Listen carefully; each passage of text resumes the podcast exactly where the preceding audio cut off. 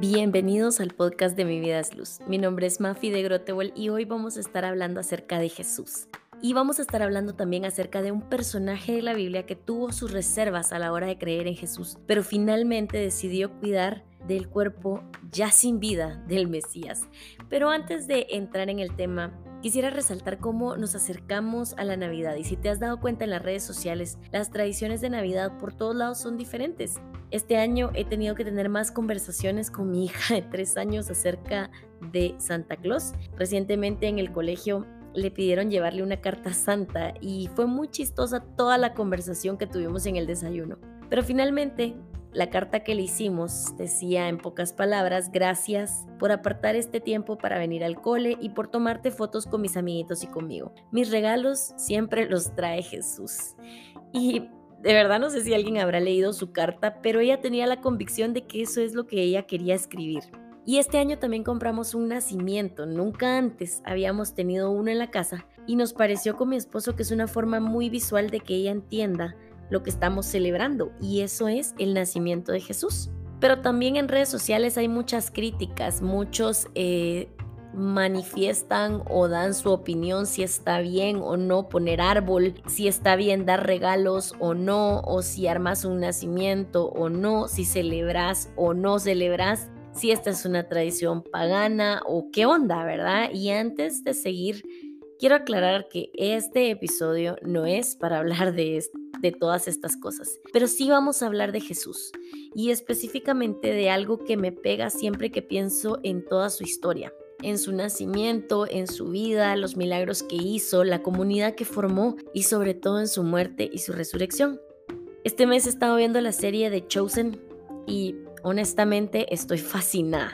Si te gusta ver series en plataformas de streaming, de, de verdad te recomiendo muchísimo verla. Está súper bien hecha en el sentido de que te atrae, te engancha y ves a los discípulos y ves a varios personajes que no son solo extras, sino te meten un poco más en su historia. Y de una vez hago el disclaimer, que tiene sus cosas que no están en la Biblia y asume cosas que tal vez no están escritas tal cual como las describen en la serie, pero lo que sí es que nos hace pensar diferente en las historias porque vemos que todos eran hombres y mujeres reales, con vidas reales, con retos, con tentaciones, con deseos, y a veces cuando leemos las historias se nos pierde mucho o no entendemos o no dimensionamos. Uno, porque obviamente no conocemos las tradiciones judías. Otra, porque no dimensionamos las diferencias en el contexto histórico. No dimensionamos las diferencias de ese tiempo con el tiempo en el que estamos viviendo nosotros. Y también se nos olvida esta, esta parte y esta esencia de que cada personaje de la Biblia es más que un personaje. A veces cuando leemos historias, los cuentos, como el cuento de los tres cochinitos o la caperucita roja, el personaje es únicamente lo que se nos cuenta en la historia. Pero se nos olvida que en la Biblia los personajes tenían una vida y tenían un contexto. Pero una de las cosas que para mí la serie hace un muy buen trabajo en mostrar es lo oprimidos que estaban los judíos por el imperio romano. Los judíos sabían que eran el pueblo elegido de Dios y sabían que eran un pueblo apartado y al mismo tiempo no hacía sentido lo amados y especiales que eran con lo mal que estaban. Entonces, viviendo en medio de tanta opresión, pasando tantas penas para pasar el día a día, apenas sobreviviendo, ellos veían las profecías acerca del Mesías en el Antiguo Testamento y pensaban que cuando este Mesías prometido por el Señor del que tanto hablaron los profetas en la antigüedad viniera, todo iba a cambiar y todo iba a ser diferente. A veces se nos olvida que entre el libro de Malaquías y Mateo hay muchos años de diferencia. No, no es como nosotros que solo pasamos la página en la Biblia y entonces termina el Antiguo Testamento y comienza el Nuevo Testamento. Y creemos que uno fue en un año y el otro fue al año siguiente, pero en este caso pasó un lapso grande en el que no hubieron profetas y hubo un tiempo de muchísimo silencio. Los fariseos y todos los estudiosos de la ley sabían todo lo que el Señor había dicho y todo lo que el Señor había prometido acerca del Mesías, pero ellos no sabían cuándo este Mesías iba a venir. Imagínate pasar 400 años hablando de alguien que traería libertad y en ese tiempo solo ves como todo empeora y empeora y empeora y empeora. Imagínate vivir cada día en más pobreza con un gobierno que impone cargas cada vez más duras sobre tu familia y les está pidiendo más de lo que producen. Y los judíos esperaban que Jesús viniera a traer libertad del imperio romano, porque era lo que a su parecer los tenía esclavizados. La expectativa era si alguien quitara a los romanos de encima de nosotros, todo sería mejor. Se imaginaron más a un líder político o un líder de guerra como fue Josué en su momento, que llevó al pueblo a conquistar. Siempre se decía que era un hijo de David y si recordamos David fue un rey en Israel. Y no solo fue un rey, sino en su tiempo se vivieron muchas victorias políticas y conquistas de territorio. Fue un rey que además era fuerte, que era un gran estratega militar. Y con su hijo Salomón vino un tiempo de prosperidad. Entonces, Haría sentido entender que el hijo de David sería otro líder político bajo el cual viviríamos en mucha prosperidad y conquistarían a sus enemigos. Pero Jesús venía a traer libertad de algo que era más importante y más grande que el imperio romano.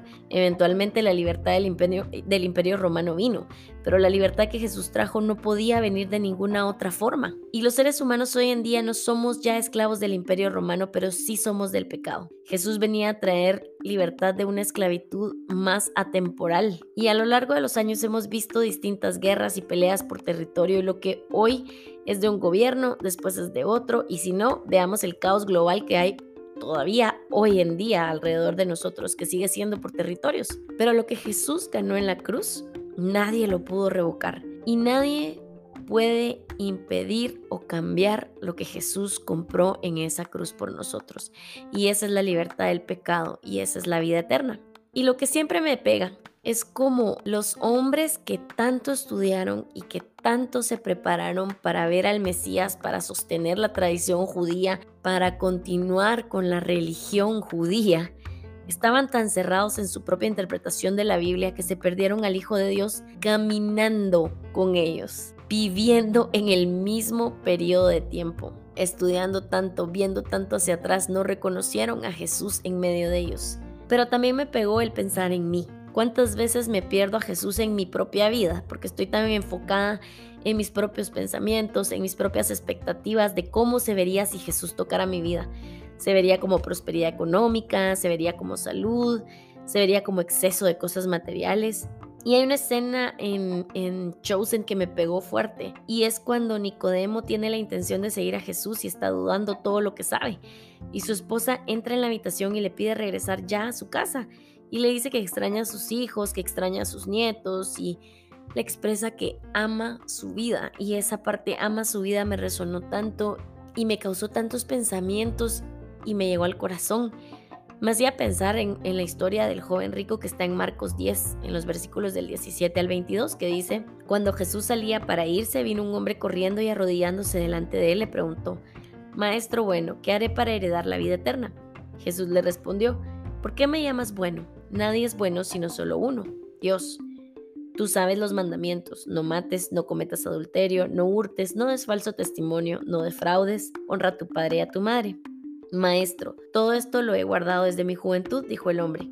Jesús mirándolo lo amó y le dijo, Una cosa te falta, ve y vende cuanto tienes y da a los pobres, y tendrás tesoro en el cielo. Entonces vienes y me sigues. Pero él, afligido por estas palabras, se fue triste porque era dueño de muchos bienes. Y yo me imagino a este joven rico pensando, ay Jesús, pero es que yo amo mi vida tengo las comodidades que necesito, estoy bien y no quiero dejar atrás mi vida feliz para seguirte. Y cuando leemos esta historia en la Biblia pensamos, ¿y qué onda? Con Jesús iba a tener muchísimo más de lo que tenía en ese momento, porque iba a tener lo eterno. Pero nosotros mismos, hoy en día, tenemos miedo de dejar cosas por seguir a Jesús. Hoy te quiero ser muy, muy transparente. En el último semestre de este año ha sido muy difícil para mí que mis hijas se han enfermado mucho. Y una noche en particular en la que me senté a llorar en la mesa del comedor porque genuinamente estoy exhausta. No solo físicamente, sino emocionalmente también. Este mes he tenido muchísimo trabajo, con mi hermana abrimos un kiosco de joyería, eso duplicó mi trabajo. Aparte el podcast me ha tomado tiempo y las diferentes actividades que hemos tenido como familia no han parado. Adicional a eso, mis hijas han estado en un sube y baja constante de su salud y vivo dando medicinas y con la preocupación constante que tienen ahora. De hecho, esta semana dejé de ver TikTok porque solo me salían mamás con hijos con enfermedades crónicas y eso me estaba estresando mil veces más cada vez que mis hijas tenían algo nuevo. Pero esa noche me quebré delante del Señor. Comencé a llorar y le comencé a decir que de verdad ya no puedo más. Y le preguntaba a Dios si se están enfermando porque yo las descuidé o si es un ataque espiritual por el podcast o porque estamos entrando de lleno al ministerio de recién casados con mi esposo. Y la verdad es que no tengo una respuesta a mis preguntas, pero en ese llanto me viene a la mente la imagen de la esposa de Nicodemo diciendo, ay, amo mi vida. y pensé, amaríamos que seguir a Cristo garantizara nuestra comodidad Amaríamos que hacer su voluntad implicara que de ahora en adelante mis hijas, mi esposo y yo nunca más nos vamos a volver a enfermar. Amaría que seguir a Cristo automáticamente hiciera que nuestros negocios explotaran y que tuviéramos miles de ingresos adicionales y prosperidad económica como nunca antes. Amaríamos que Jesús fuera el genio de la lámpara, que hace que todo sea perfecto, pero no es así. No te puedo explicar por qué vivimos cosas difíciles. No te puedo decir por qué no podemos solo orar por sanidad y ver el milagro inmediato el 100% de las veces. Pero sí te puedo decir que esa noche reafirmé mi compromiso con Dios y le dije, yo te voy a amar y te voy a servir siempre, sin importar lo que pase a mi alrededor, porque mi amor por Jesús es más grande que mi comodidad y porque me dio algo más grande que solo una vida, entre comillas, perfecta. Me dio la esperanza de una vida eterna, porque la paga de mi pecado era la muerte pero Él vino para darme vida y vida en abundancia. Y la eternidad es más grande que mis circunstancias presentes. Tenemos que tener cuidado de no ser como los fariseos, que por su propia interpretación de la Biblia y sus expectativas del Mesías se perdieron de ver al gran yo soy caminando frente a ellos. Tenemos que tener cuidado de que nuestros sueños y el anhelo por tener libertad no nos, no nos, impidan ver la presencia de Dios en medio de nosotros. Que nuestra expectativa de lo que debe ser nuestra vida no nos prive de disfrutar de caminar con Jesús. Y hay un fariseo que me llama mucho la atención y su historia está en Juan 3. Dice, había un hombre llamado Nicodemo, un líder religioso judío de los fariseos. Una noche fue a hablar con Jesús. Rabí le dijo, todos sabemos que Dios te ha enviado para enseñarnos. Las señales milagrosas que haces son la prueba de que Dios está contigo.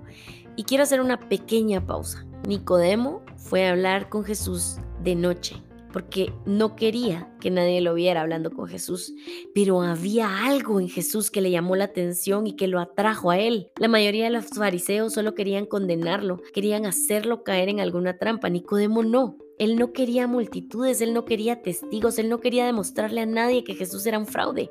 Genuinamente parece que él quería tener un encuentro con este hombre y entender cuál era su mensaje. Pero Juan 3 continúa diciéndonos, Jesús le respondió, te digo la verdad, a menos que nazcas de nuevo no puedes ver el reino de Dios. ¿Qué quieres decir? exclamó Nicodemo. ¿Cómo puede un hombre mayor volver al vientre de su madre y nacer de nuevo? Jesús le contestó, te digo la verdad, nadie puede entrar en el reino de Dios si no nace de agua y del Espíritu. El ser humano solo puede reproducir la vida humana, pero la vida espiritual nace del Espíritu Santo. Así que no te sorprendas cuando digo, tienen que nacer de nuevo. El viento sopla hacia donde quiere, y de la misma manera, que oyes el viento pero no sabes hacia dónde va, tampoco puedes explicar cómo las personas nacen del Espíritu. ¿Cómo es posible todo esto? preguntó Nicodemo, y Jesús le contestó, ¿tú eres un respetado maestro judío y aún no entiendes estas cosas? Te aseguro que les contamos lo que sabemos y hemos visto, y ustedes todavía se niegan a creer nuestro testimonio. Ahora bien, si no me creen cuando les hablo de cosas terrenales, ¿cómo creerán si les hablo de cosas celestiales? Nadie jamás fue al cielo y regresó, pero el Hijo del Hombre bajó del cielo. Y así como Moisés levantó la serpiente de bronce en un poste en el desierto, así deberá ser levantado el Hijo del Hombre para que todo el que crea tenga vida eterna. Quiero volver a pausar para hacerte ver esto. Jesús le hace ver cómo es un respetado maestro judío. Quiere decir que él conocía bien el Antiguo Testamento y que debió haber estado muy familiarizado con las promesas que habían de Jesús, pero no entiende no reconoce lo que está viendo y viviendo. Y eso nos recuerda a nosotros también que es importantísimo leer y estudiar la Biblia, buscarla, entenderla, escudriñarla. Pero también necesitamos del Espíritu Santo para recibir la revelación que necesitamos y que nuestros ojos sean abiertos. Tener conocimiento no garantiza la salvación. Necesitamos conocer al Dios que la Biblia nos revela. Y aquí viene el versículo más citado y memorizado de la Biblia entera. Pues Dios amó tanto al mundo que dio a su único Hijo para que todo aquel que en él crea no se pierda, sino que tenga vida eterna. Dios no envió a su Hijo al mundo para condenar al mundo, sino para salvarlo por medio de él. No hay condenación para todo el que cree en Él, pero todo el que no cree en Él ya ha sido condenado por no haber creído en el único Hijo de Dios. Esta condenación se basa en el siguiente hecho. La luz de Dios llegó al mundo, pero la gente amó más la oscuridad que la luz, porque sus acciones eran malvadas. Todos los que hacen el mal odian la luz y se niegan a acercarse a ella, porque temen que sus pecados queden al descubierto. Pero los que hacen lo correcto se acercan a la luz para que otros puedan ver que están haciendo lo que Dios quiere. Jesús le da toda una revelación a Nicodemo. Pero es curioso que la Biblia no nos dice qué pasó después de esta conversación. Se nos vuelve a mencionar a Nicodemo hasta más adelante en el capítulo 7 del libro de Juan. Y en Juan 7 dice, entonces tomó la palabra Nicodemo, el líder que había ido a ver a Jesús. ¿Es legal condenar a un hombre antes de darle la oportunidad de defenderse? preguntó. ¿También tú eres de Galilea? contestaron ellos. Estudia las escrituras y compruébalo tú mismo. Jamás ha salido un profeta de Galilea. Y esto, para ponerte en contexto, es cuando los fariseos intentaron hacer que los romanos arrestaran a Jesús. Y Nicodemo de forma indirecta lo defiende. Quiere decir que una semilla quedó en el corazón de Nicodemo. Algo adentro de él lo hacía pensar que Jesús podría ser el Hijo de Dios, el Mesías que esperaba. Pero de nuevo, su estatus y su posición hacían que no pudiera seguirlo abiertamente. Si un hombre tan importante como él afirmaba creer en Jesús, lo podía perder todo. Y la última vez que se nos menciona a Nicodemo en la Biblia es en Juan 19. Dice en los versículos 38 al 40. Más tarde, José de Arimatea, quien había sido un discípulo secreto de Jesús por temor a los líderes judíos, pidió permiso a Pilato para bajar el cuerpo de Jesús. Esto fue cuando Jesús ya había sido crucificado. Cuando Pilato concedió el permiso, José fue a buscar el cuerpo y se lo llevó. Lo acompañó Nicodemo, el hombre que había ido a ver a Jesús de noche. Y si te das cuenta, en ambas historias, en Juan 7 y en Juan 19, resalta que fue el hombre que fue a ver a Jesús de noche. Llevó consigo unos 33 kilos de ungüento perfumado, una mezcla de mirra y aloe, y de acuerdo con la costumbre de los entierros judíos, envolvieron el cuerpo de Jesús untado con las especies en largos lienzos de lino. José y Nicodemo eran miembros del Concilio Supremo Judío, y me encanta cómo dice la Biblia de José, un discípulo secreto de Jesús. Y creo que podríamos afirmar lo mismo de Nicodemo. Pero ellos finalmente dan un paso adelante y arriesgan su reputación para enterrar el cuerpo de Jesús. Puede parecer que Nicodemo y José sirvieron a Jesús demasiado tarde, pero no fue demasiado tarde para cumplir la profecía de Isaías 53:9. Tampoco fue demasiado tarde para tiernamente atender el cuerpo de Jesús, pero sí fue demasiado tarde para satisfacer sus propios corazones tímidos. Fue demasiado tarde para escapar del doloroso remordimiento de lo que ellos pudieron haber sido y de lo que pudieron haber hecho con Jesús. Y esto me lleva a la siguiente invitación. No esperemos para entregarnos por completo a Jesús. Esa noche cuando Nicodemo tuvo esa conversación privada con Jesús, una semilla se quedó en su corazón. Y si tú estás escuchando este podcast, estoy 100% segura de que hay una semilla en tu corazón. Hay algo que te está haciendo buscar más. Hay algo que te causa curiosidad acerca de Jesús. No esperes más para entregar tu vida por completo a Él. No esperes circunstancias perfectas para comenzar a vivir en su llamado para tu vida. No esperes que algo se termine de perder o de destruir para entonces seguirlo. Tu posición, tu reputación, eso no se compara con la vida que podemos tener en Jesús. Más allá de si Jesús nació un 25 de diciembre o no, más allá si pones árbol o comes tamales o celebras con regalos la Navidad o qué haces, quiero aprovechar esta fecha para invitarte a encontrar a Jesús en tu vida, fuera de las expectativas de lo que crees que él tiene que hacer en tu vida para que sea digno de que lo sigas. Quiero aprovechar esta fecha para invitarte a seguirlo, a entregarle tu amor sin condiciones y sin restricciones. Quiero invitarte a que oremos. Padre, te damos gracias por este día, por tu amor, por tu bondad. Jesús, gracias porque aún en medio de mi pecado, tú quieres encontrarte conmigo. Gracias por dar tu vida y darme el perdón por mis pecados. Gracias por ponerte en mi lugar y ofrecer el único sacrificio que podía traer libertad a mi vida. Te reconozco como mi Salvador y te pido que me ayudes a seguirte. Ayúdame a dejar mis expectativas a un lado. Ayúdame a dejar de limitarte y a dejar de emitirte en una caja con lo que yo considero que debes hacer. Ayúdame a seguirte a donde tú me llames y no a donde yo quiero ir. Te entrego lo que soy, te entrego mi amor y te entrego mi vida y a mi familia. Tú eres suficiente para mí. Espíritu Santo, abre mi mente y mi corazón para entender las verdades que quieres hablar a mi vida. En el nombre de Jesús, amén. Qué rico haber podido compartir este tiempo juntos y espero que disfrutes de estas fiestas, pero sobre todo que este episodio te haya ayudado a recordar que Jesús es el centro y que tenemos una invitación activa a seguirlo. Si este podcast ha sido de bendición para tu vida, yo te invito a compartirlo en tus redes sociales y a ponerle cinco estrellas o a escribir una reseña. También te invito a seguirme en Facebook e Instagram como Mi Vida es Luz. Me encantaría saber de ti si me quieres compartir algo por DM. Y también te invito a suscribirte aquí en el podcast y en la página web de Mi Vida es Luz, es mividasluz.com. Ahí puedes encontrar muchísimos más recursos y cosas que pueden ser de bendición en tu crecimiento espiritual. Te mando un fuerte abrazo y nos vemos en el próximo episodio.